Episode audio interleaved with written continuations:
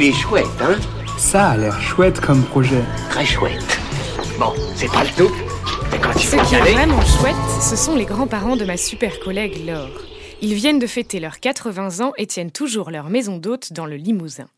Ils sont frais comme des gardons et ont tellement de choses à nous raconter. Ça, c'est Laure qui le dit.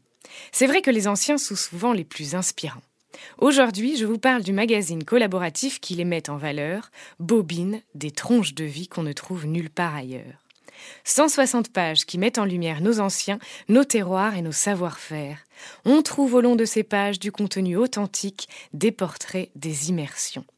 Convaincu que la beauté réside dans la simplicité d'un instant, Bobine sillonne la France pour y trouver des gestes rares, ceux d'artisans, de paysans, de restaurateurs.